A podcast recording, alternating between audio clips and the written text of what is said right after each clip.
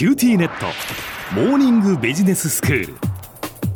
今日の講師は九州大学ビジネススクールで世界の経営環境の変化について研究なさっている村藤功先生です。よろしくお願いいたします。よろしくお願いします。先生今日はどういうお話ですか？今日はね世界景気の悪化っていう話をちょっとしたいと思うんですけれども、はい。まずコロナの話でいくとねええ。2021年からあのワクチンができて結構重症者は少なくなってきたんですけど、うん。去年の2022年がどうだったかっていうとね1月2月3月っていったあたりにあのオミクロンええ。が世界中で出てきてね。でその後いろんなところで変異を繰り返すわけですよ。はい。BA2 になったり日本だと BA5 になったりね。うん。でアメリカだと今 XBB1.5 みたいなこと言われてるんですけどええ。なんかいろんなオミクロンに変わったんですよ。そうですよねまあそうなっていってその日本はね結局その年が明けて今ちょっとまたこう増えているっていうこう現状があったりしますけれどもその世界では今こう現状としてコロナの感染者数がどのくらいでどのぐらいがこう亡くなっているというような状況なんでしょうか？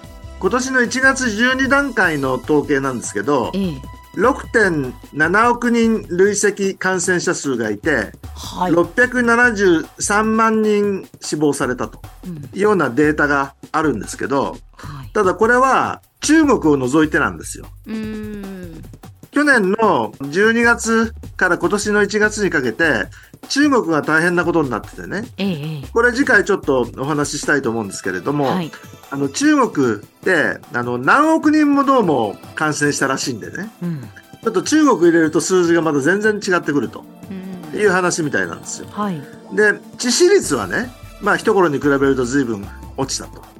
あの一昨年には2.0%感染者の中で死亡されちゃうという話だったのがもう0.5%ぐらいまで落ちてきてると。ええまあ、WHO なんかも緊急事態宣言2020年の1月に出したやつを今年解除できたらいいなと言ってどういった条件が満たせば解除できるかっていうようなことを今検討し始めたと。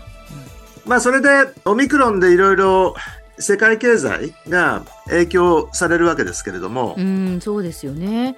その例えば先生 GDP で言うと、まあ、コロナが始まって感染が発覚してからずっとねこう変化してきていると思うんですがこう実質 GDP の成長ですとかそういうところはどういうふうになってるんですか？あの2020年が緊急事態宣言が出たコロナ1年目と言われてる年なんですけれども、マイナス3.1%成長っていうのが世界の実質 GDP 成長。ええはい、で、21年になるとプラス6.1%成長。うんで、去年は3%成長とうん、いうことなんですよ。世界全体でってことですよね。世界全体で。はいということはどういうことかというと、うん普通は3%成長くらいのものを、えコロナ1年目で普通3%がマイナス3%ぐらいまでいって、2年目の6%っていうのは1年目にへこんだ分が元に戻ってきたうと。んそれでその3年目が普通に戻って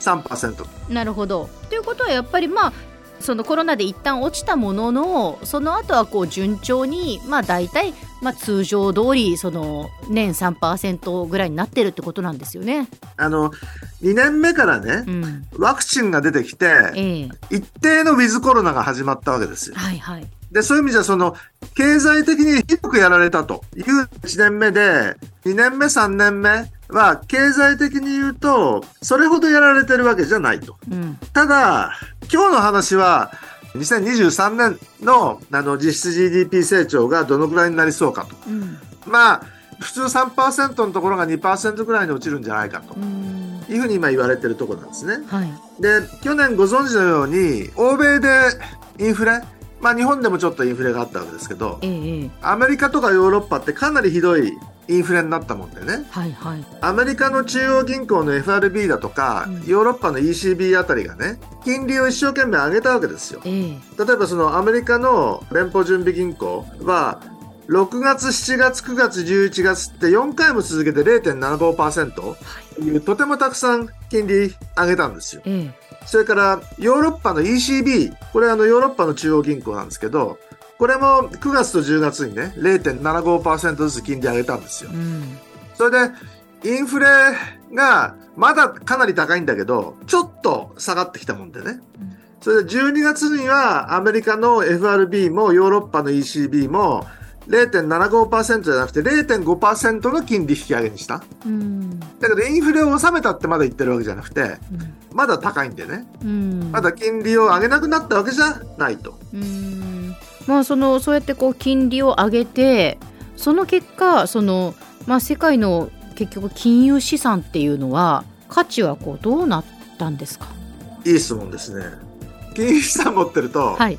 まあその金融資産から生じるキャッシュフローってのが出てくるわけですよ。ええその債券を持ってると、債券の金利もらったり、それから元本もらったりするでしょ？はい。だけど金利が上がると、そのキャッシュフローの割引率が金利上がった分上がっちゃうもんでね、価値が下がって価格が落ちるんですよ。うん。だから金利を上げると債券落ちるんですよ。はい。株もね、その金利を上げると経済が冷え込んでくるだろうということで、事業会社の株式価値の見通しがちょっと落っこちるだろうと。いうことで株落ちるんですよ。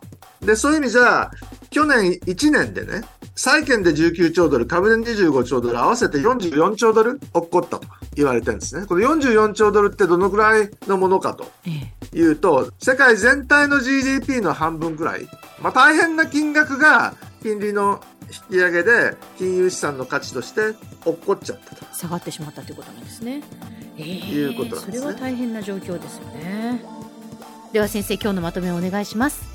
2021年のワクチン導入あたりからウィズコロナが始まって重症者は少なくなってきたんですけどオミクロンが出てきて変異を続けながら各国で新規感染者の拡大を生んだと。ただその重症者とか致死率が下がったということで WHO としては今緊急事態宣言の終了を検討し始めたと。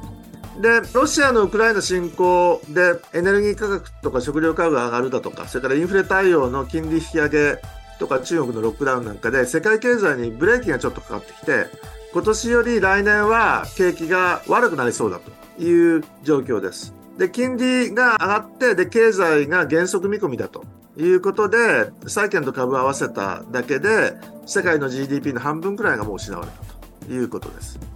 今日の講師は九州大学ビジネススクールで世界の経営環境の変化について研究なさっている村藤勲先生でした。どうもありがとうございました。どうもありがとうございました。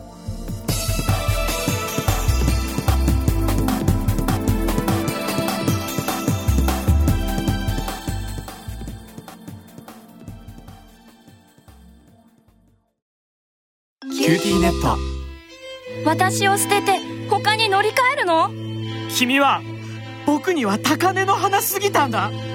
それに彼女はありのままの俺をそのまま受け入れてくれる今お使いのスマホそのままで。乗り換えるなら QTモバイル。